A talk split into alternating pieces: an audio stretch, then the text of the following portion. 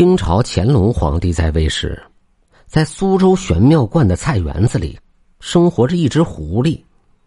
这只狐狸经过许多年修炼，有了道行，经常变化成一个鹤发童颜、衣衫整洁的老头，和玄妙观里的道士谈话聊天。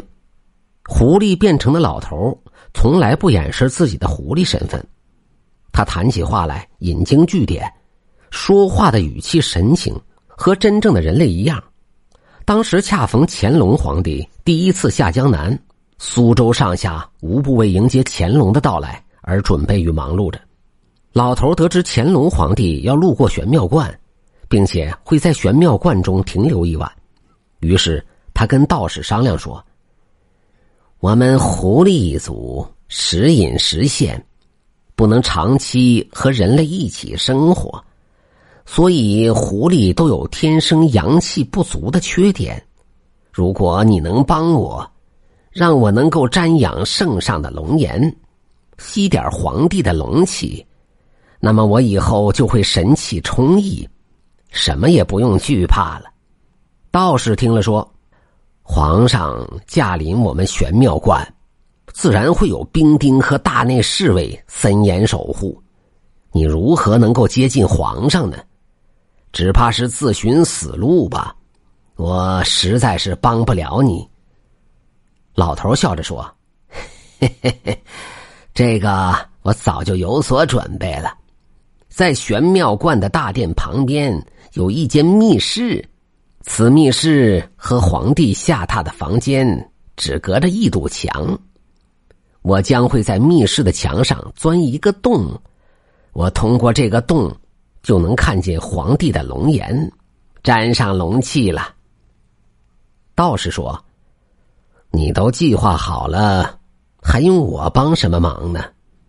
老头说：“到了那一天，你把那间密室的门锁上，不要让其他任何人居住，我就可以得偿所愿了。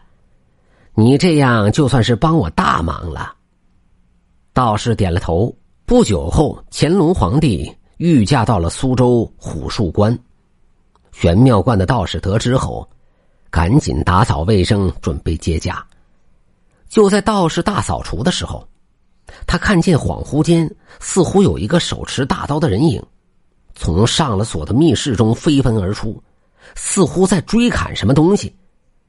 道士本想打开密室的房门看个究竟，但是他之前和老头约好了。所以强忍住好奇，没有打开密室的房门。几天之后，乾隆离开了玄妙观，道士才敢打开密室的房门。结果发现密室中掉落了不少狐狸的皮毛，此外空空如也。道士很纳闷他还以为老头就藏在里面偷窥乾隆呢。一年之后，老头又出现了。道士问老头说。你不是要窥龙颜、吸龙气吗？为何消失一年多不见踪影？你吸了龙气吗？老头垂头丧气的叹息道：“哎呀，别提了，别说什么吸龙气，我差点连老命都赔上。”道士就好奇的问道：“哦，何处此言呢？”老头解释说：“嗨。”皇帝驾临玄妙观的当天，我早早就藏在密室之中，希望可以如愿以偿得见圣颜。谁知当天有关圣帝君为皇帝护驾，关帝还派遣麾下的周仓将军来玄妙观巡视。周仓将军发现我躲在了密室之中，勃然大怒，提刀就要斩我。我吃了一惊。一直跑到了东海，周仓将军也追到了东海。我走投无路，为了逃命，就跳进一户人家的粪坑里面，弄得满身是屎尿蛆虫的。周仓将军嫌我恶心，就离开了。我这才逃过一劫。我见周仓将军走远了，才敢从粪坑里面出来。当时我浑身上下奇臭无比。